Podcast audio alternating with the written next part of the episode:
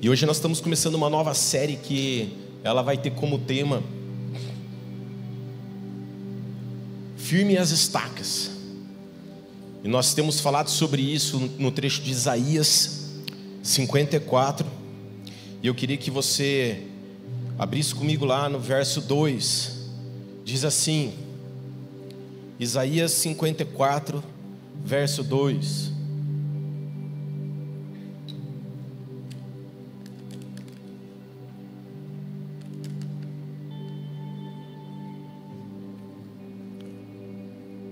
Alargue o lugar da sua tenda. Estenda bem as cortinas da sua tenda. Não em peças. Estique suas cordas, firme suas estacas. É interessante que aqui ah, o profeta chama atenção para firmar bem as estacas. E quando a gente pensa nas estacas, nessa leitura aqui de uma de uma tenda mesmo, né? Firmar as estacas de uma tenda, esticar, né? A corda, bater o martelo ali, prender ali bem a estaca, né? Ele está falando, firme bem elas, porque se você não firmar bem as estacas, você pode colocar tudo a perder. Pode bater um vento e essa tenda, essa tenda pode cair. Que nem quem já viu barraca voar. Tem gente que já viu, ó. Márcia já viu ali. Firmou as estacas, tudo bateu um vento forte, a barraca Guarda-sol todo mundo já viu, né? Guarda-sol vá. Firmou lá na praia, lá guarda-sol, bate aquele vento e vai embora. E aqui a palavra de Deus ela nos chama atenção para firmarmos bem as estacas, trazendo para os nossos dias hoje. E a gente pensando numa construção moderna, é, firmar as estacas, a gente precisa fazer um buraco bem profundo, um buraco fundo. E ali a gente coloca a estaca e a gente concreta bem aquilo né, e deixa aquela concretagem secar para que aquilo fique preparado para receber uma grande edificação e para não correr nenhum risco. Isso é extremamente importante para que a gente possa é, construir algo sobre aquelas estacas, que aquelas estacas vão sustentar. Quantos estão entendendo? A gente viu recentemente uma tragédia no, no norte, do litoral norte aqui do estado de São Paulo, onde a gente viu muitas casas sendo levadas, caindo, porque elas não tinham suas estacas muito bem firmadas. E a gente vê a importância da gente é, gastar tempo firmando essas estacas. E esse mesmo trecho de Isaías 54 que a gente está lendo, o verso 5 diz: Pois o seu Criador é o seu marido. Quando a gente entende que o nosso Criador é o nosso marido, esse relacionamento de marido e mulher, ele fala de intimidade, fala de conviver junto, fala de estar junto, fala da gente sentar na mesa junto, da gente se deitar juntos, proximidade, conhecer um ao outro. É isso que nós estávamos experimentando aqui agora há pouco, estamos experimentando nesse momento. Talvez você esteja me ouvindo falar e a presença de Deus está crescendo na tua vida nesse momento e eu oro para que ela cresça ao longo de toda a palavra seja algo incontrolável em você. Mas eu creio que para a gente viver essa expansão que Deus tem para nós em 2023, nós precisamos firmar bem as estacas. E como que a gente firma essas estacas? Uma das formas importantes, uma das coisas importantes que a gente precisa fazer para firmar essas estacas é ter intimidade com Deus. Não tem como a gente firmar as estacas de maneira superficial ou fazer isso de qualquer forma. É quando a gente está buscando essa intimidade com Deus, a gente está vivendo intimidade com Deus, a gente está cavando esse buraco e a gente está jogando concreto para que nada venha roubar aquilo que o Senhor tem feito. Nós já temos, desde do nosso primeiro culto do ano, a gente já tem 24 pessoas que aceitaram Jesus aqui na igreja. Você pode dar um glória a Deus? E se você nunca teve oportunidade de entregar sua vida para Jesus, hoje você vai ter a oportunidade de fazer isso. Amém? esse dia é muito especial. Você vai poder falar, Senhor, eu quero entregar a minha vida para Ti. Mas são 24 pessoas. Agora, quando a gente não, não firma bem essas estacas, a gente pode colocar tudo isso que Deus já começou a fazer, a gente pode colocar isso a perder. Porque quando a gente está próximo a Deus, coisas acontecem em nós, como por exemplo, sensibilidade. Quantos ficaram mais sensíveis nesse momento de adoração nessa manhã? É ou não é verdade? Nesse lugar de intimidade, a gente se torna mais sensível, a gente começa a perceber aquilo que o Espírito Santo está fazendo nesse lugar. E Deus está fazendo algo maravilhoso. E a gente precisa buscar essa intimidade com Deus. Eu não sei o que você tem buscado de expansão na tua vida. Eu não sei, pode ser uma expansão na tua família. Tem muita família aqui expandindo já, viu, gente? Gente grávida aqui que eu nunca vi tanta gente grávida num ano nessa igreja, nunca.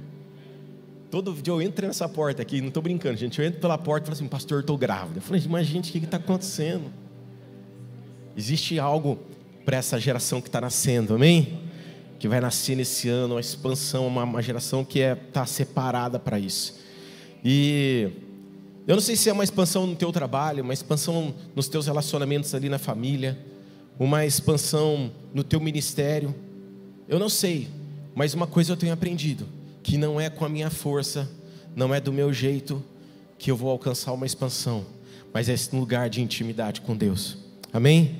Não é com a tua força que você vai ver o teu trabalho expandir, mas é nesse lugar de intimidade com Deus. E eu quero citar duas histórias aqui para vocês é, nessa manhã.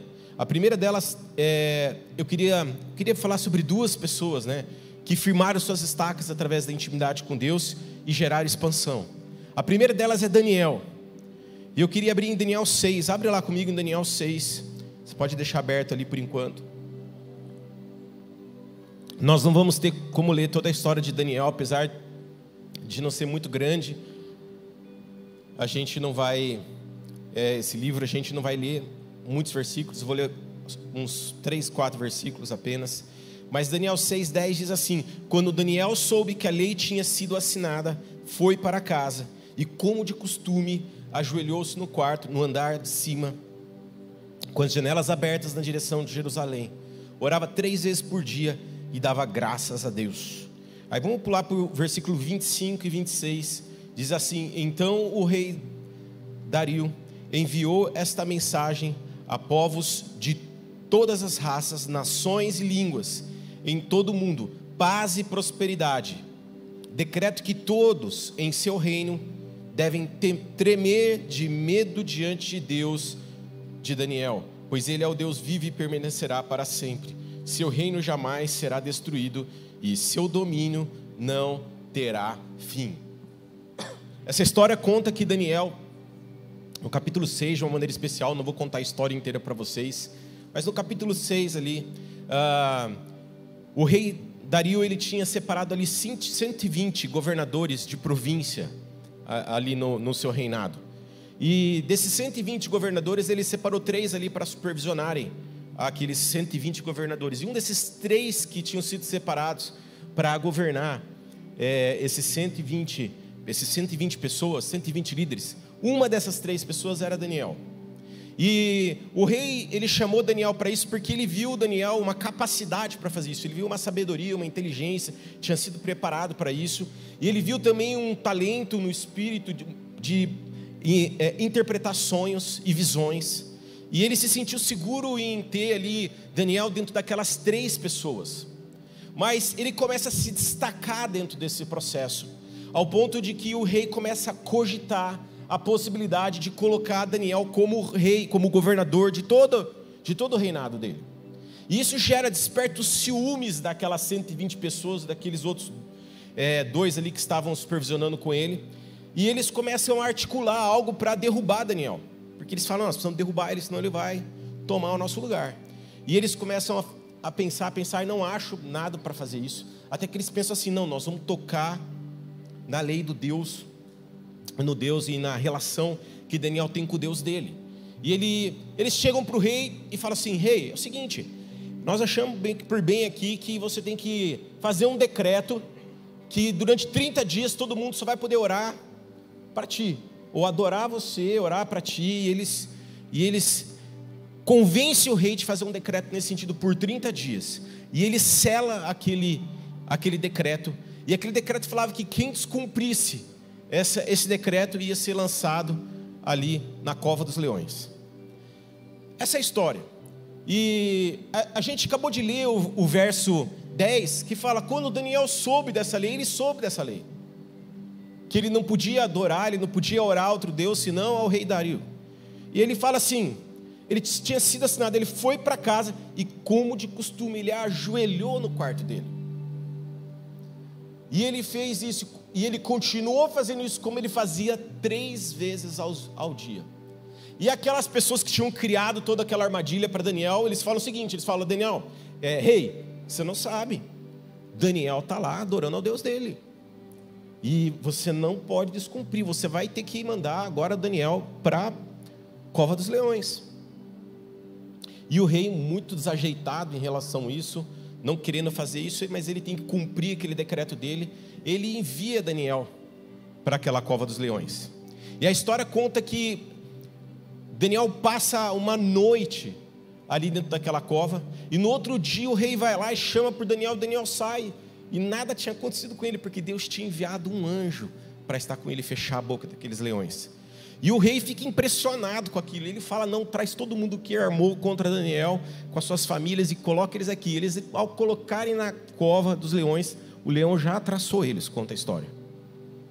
E o rei fica tão impactado com aquilo que conta essa história, no que a gente acabou de ler, que ele, ele declara que todas as raças, nações e línguas em todo o mundo deveria adorar, deveria é, adorar o Deus de Daniel, esse Deus que ele mesmo fala, ele fala que era um Deus vivo, que permaneceria para sempre que jamais seria destruído, que o seu domínio não teria fim. Ele expande o evangelho, ele expande essa realidade, esta verdade sobre as nações, por causa de uma pessoa que decidiu buscar intimidade com Deus, independente de qualquer coisa.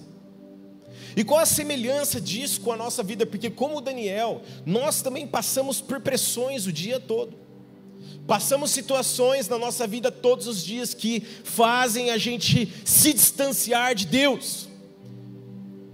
O inimigo ele está tentando nos inibir, ele está tentando nos impedir de adorarmos ao Senhor, de buscarmos uma vida próxima com Deus. E cada dia mais a gente está mais envolvido com o trabalho, mais envolvido com as situações do dia a dia, com os problemas, com as coisas. E, e o inimigo vai criando situações para nos manter longe desse lugar de intimidade com Ele. Porque o inimigo sabe que é nesse lugar de intimidade que nós estamos firmando bem as estacas da expansão na nossa vida.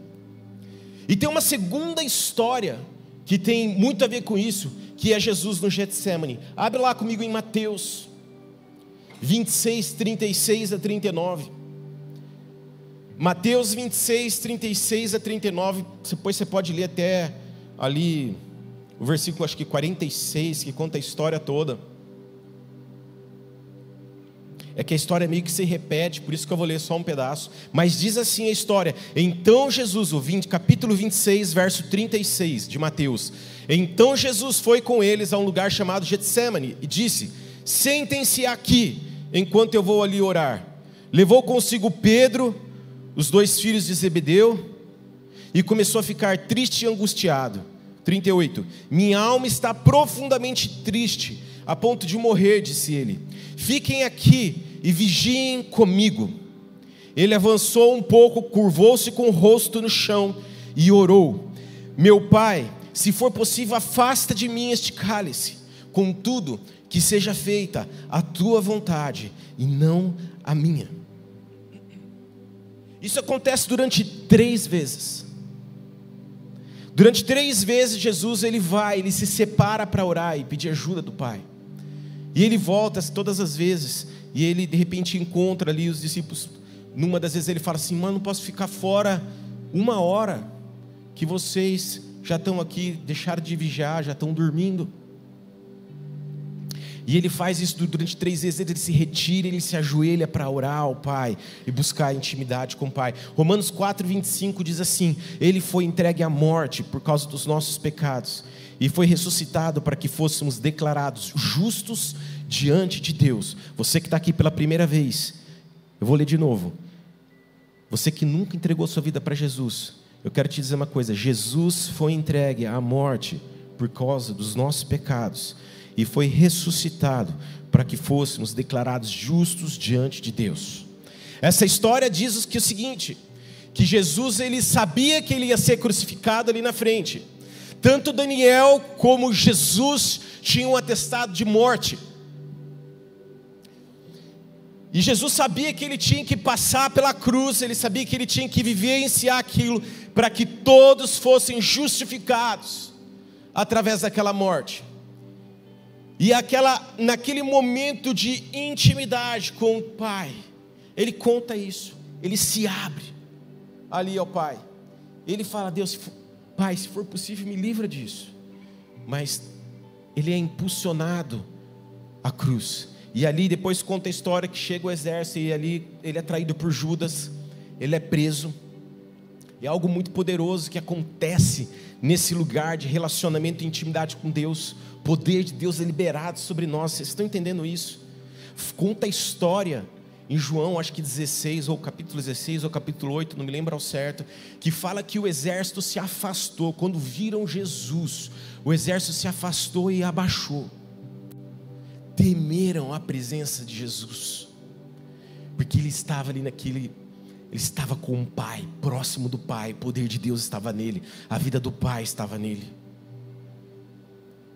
E é isso que acontece quando alguém está nesse lugar de intimidade com Deus. As pessoas percebem a unção, a presença, o amor de Deus sobre aquelas vidas. E aquilo gera um impacto, aquilo gera expansão. A morte de Jesus na cruz gerou expansão, expandiu o amor do Pai sobre a terra, expandiu santidade sobre a terra, expandiu vida, saúde sobre a terra, intimidade. E eu quero falar nessa manhã sobre quatro características fundamentais para a gente viver essa intimidade com Deus, que eu tenho aprendido nesses dias. E a primeira delas é a questão da vulnerabilidade. Se você está anotando, você pode colocar aí. Mas Daniel 6, que a gente estava lendo, a história de Daniel, o versículo 11, diz assim: Os oficiais foram juntos à casa de Daniel e o encontraram orando e pedindo ajuda de Deus. Mateus 26, 39, Jesus fala que ele avançou um pouco, curvou-se com o rosto no chão e orou: Meu pai, se for possível, afasta de mim este cálice. Ambos, tanto Daniel como o próprio Jesus, eles estavam ali sendo vulneráveis diante do Pai. Conta a história que Daniel estava pedindo ajuda ao Pai. Ele não estava ali tentando resolver o problema com a força dele, do jeito dele, mas ele estava reconhecendo: Pai, eu estou com medo, eu estou com medo, vão me jogar na jaula, na, na, na, na cova dos leões, vamos, vamos jogar lá, eu estou com medo, eu estou angustiado, eu não sei o que fazer, a pressão está sendo muito grande, tem 120 pessoas, 122 pessoas querendo me matar. A pressão está enorme, me ajuda, Deus, me ajuda. Jesus está lá, Pai, se for possível, afaste de mim esse cálice. Aí ele volta para os discípulos, conversa com os discípulos e volta de novo, Pai, se for possível, afasta de mim esse cálice. E ele volta, fala com os discípulos lá, e ele vai pela terceira vez, Pai, se for possível, afasta de mim esse cálice. ele estava no momento de angústia, vulnerabilidade, intimidade. Esse lugar de intimidade com Deus é um lugar de vulnerabilidade. A gente precisa chegar diante do Pai e contar e reconhecer aquilo que a gente está passando, aquilo que a gente está sentindo. Quantos hoje de manhã, enquanto a gente adorava, parou e falou assim: Pai, estou sentindo isso. Eu fiz isso. Pai, estou sentindo isso.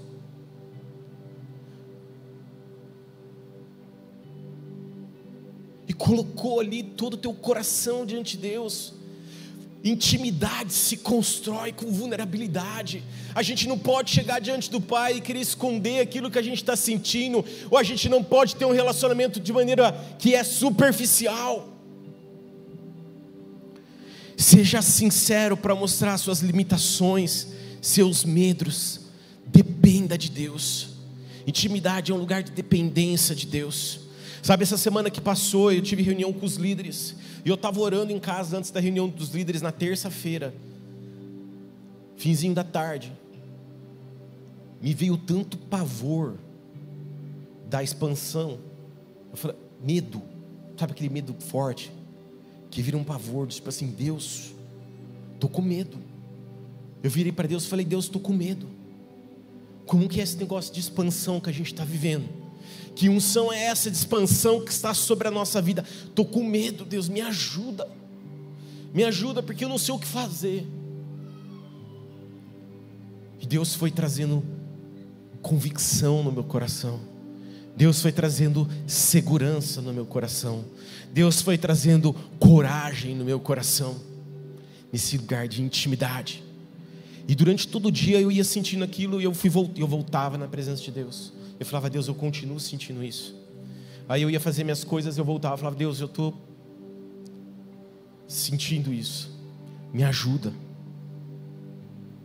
Segunda característica importante de alguém que, que vive em relacionamento íntimo com Deus é que esse relacionamento ele precisa ser um relacionamento de qualidade. Daniel 6,10 diz: Como de costume, ajoelhou-se no quarto no andar de cima.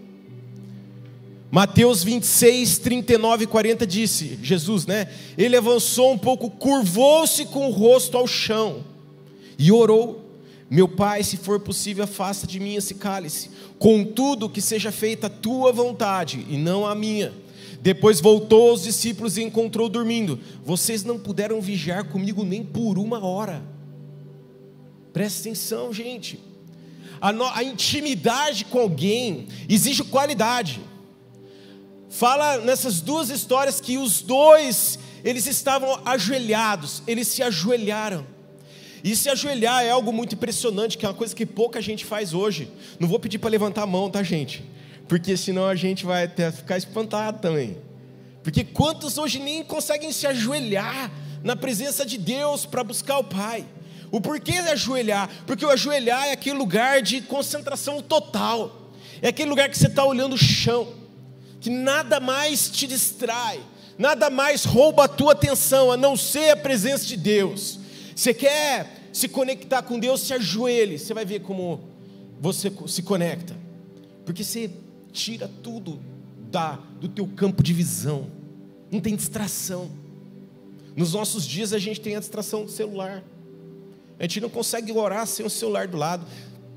A gente não consegue é, mesmo orar e se desconectar. Parece que a nossa mente está assim, ó trabalhando, trabalhando, trabalhando. E Deus está dizendo que intimidade se faz com qualidade, com um tempo junto. Aqui conta a história que Jesus ficou nesse tempo que ele saía por lá, ele ficou uma hora orando. Às vezes a gente não consegue parar 20 minutos para orar, às vezes a gente não consegue ficar 30 minutos orando. E quando eu falo do de joelho, não porque necessariamente a gente precisa ajoelhar, não é isso. Você pode orar sentado, você pode orar deitado, você pode orar em pé, tá tudo bem. Mas é importante a gente compreender que era, era uma coisa feita com qualidade, era uma coisa feita em atenção, era, havia uma dedicação para aquilo. E Jesus chama a atenção dos discípulos, fala: gente, vocês estão dormindo, vocês não conseguiram ficar uma hora orando. Está ensinando, vocês estão vigiar, porque é nesse lugar de intimidade, é nesse lugar que de oração, é que vocês conseguem buscar proteção de Deus. Vigiem em oração.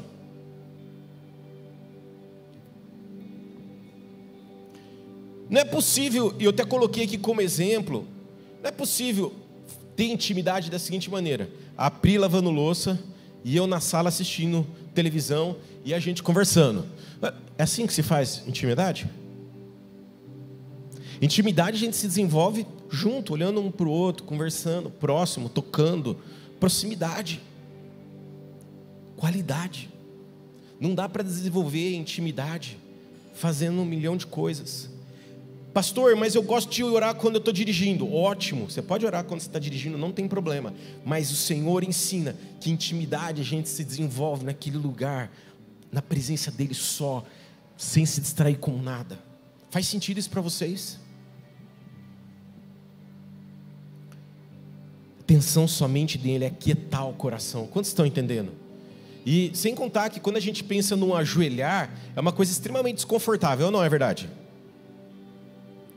Isso quer dizer que quando, quando Deus fala que a gente precisa ter esse tempo de qualidade, é porque a gente precisa abrir mão mesmo, é desconfortável deixar tudo de lado para ficar na presença dEle. Terceira característica que eu queria deixar aqui para os irmãos é a questão da confiança. Daniel 6,10 diz assim: Quando Daniel soube que a lei tinha sido assinada, foi para casa e, como de costume, ele ajoelhou-se ele sabia que ele ia morrer, mas ele confiou em Deus. Ele sabia que ele podia morrer ali, mas ele confiou em Deus. Deus livra ele. Mas dentro dele naquele momento é: eu vou morrer, mas Deus, faz de mim o que você quiser. Pensa comigo, vai ser jogado numa, numa cova com leões, eu vou morrer. Mateus 26, 39 diz: Ele avançou um pouco, curvou-se com o rosto no chão e orou: Meu pai, se for possível, faça de mim este cálice. Contudo, que seja feita a tua vontade e não a minha. Ambos sabiam que eles estavam correndo, que um sabia que ia morrer de fato, que era Jesus, e um sabia que, tipo, eu vou morrer também. Deus teve misericórdia dele mas ambos confiaram em Deus. Eu falo confiança, porque a intimidade talvez pode te custar alguma coisa. E eu não vou aprofundar nesse aspecto da, da, do, do quanto pode custar essa intimidade, porque a pastora Pri vai falar um pouco sobre isso na próxima semana. Mas a gente precisa crer que Jesus está vivo dentro de nós através do Espírito Santo. Jesus está em mim. Eu posso depender dele. Eu posso confiar nele mesmo em momentos difíceis, mesmo em momentos onde a gente não consegue ver uma saída. Daniel não via uma saída, gente. A gente lê a história, mas com certeza Daniel não via uma saída, ele só confiava em Deus. Ele, é, obviamente ele devia pensar assim: ah, Deus quiser me te livrar disso, ele pode, e Deus livrou. Mas ele confiava em Deus, Jesus confiava no Pai, que ele ajudaria a passar pela cruz e que ele ressuscitaria no terceiro dia, ele confiava. Ele é poder que pode te proteger em momentos difíceis, mas é nesse lugar de intimidade que vai bater o vento e o vento não vai levar a tenda, não vai fazer a barraca voar. Amém? Não vai fazer aquilo que Deus tem construído sobre essa igreja, a expansão que Ele tem gerado nesse lugar e sobre a tua vida e por água abaixo. Sabe, a gente precisa confiar e crer em Jesus, que mesmo que tenha uma perda no teu trabalho, uma perda na tua família, na, nas coisas que você tem, na tua reputação, não importa. Não importa. Confie em Deus. Exerça uma relação de confiança. E quarta característica é a constância. Daniel 6,10 diz assim: orava três vezes por dia.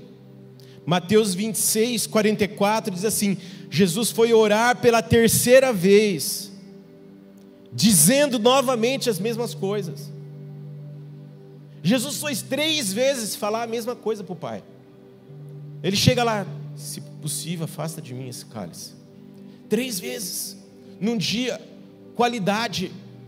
E às vezes a gente está satisfeito com uma vida de orar na hora de dormir. E é verdade, Deus falou que nessa manhã ele ia trazer pessoas para perto dele.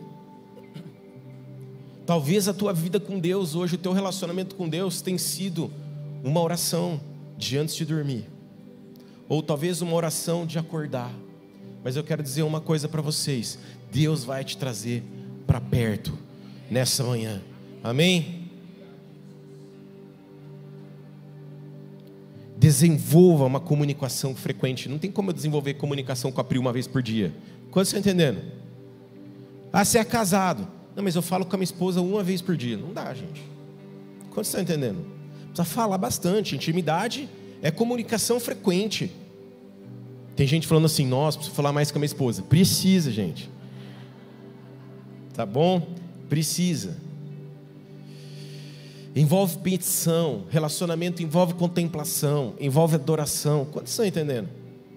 Precisa parar na presença de Deus, adorar a Deus, Você pode pedir também, colocar os seus pedidos em oração, nesse lugar de constância, várias vezes ao dia. Pare na presença de Deus. Há uma lição aí. Alguém pode dizer assim, mas Renato, eu não consigo nem piscar no meu trabalho. Cara, começa a criar um break ali, para você poder orar e adorar.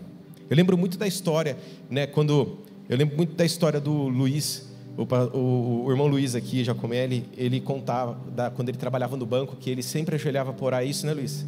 Sempre ajoelhava para orar na sala dele antes de começar o dia. Isso é tão importante.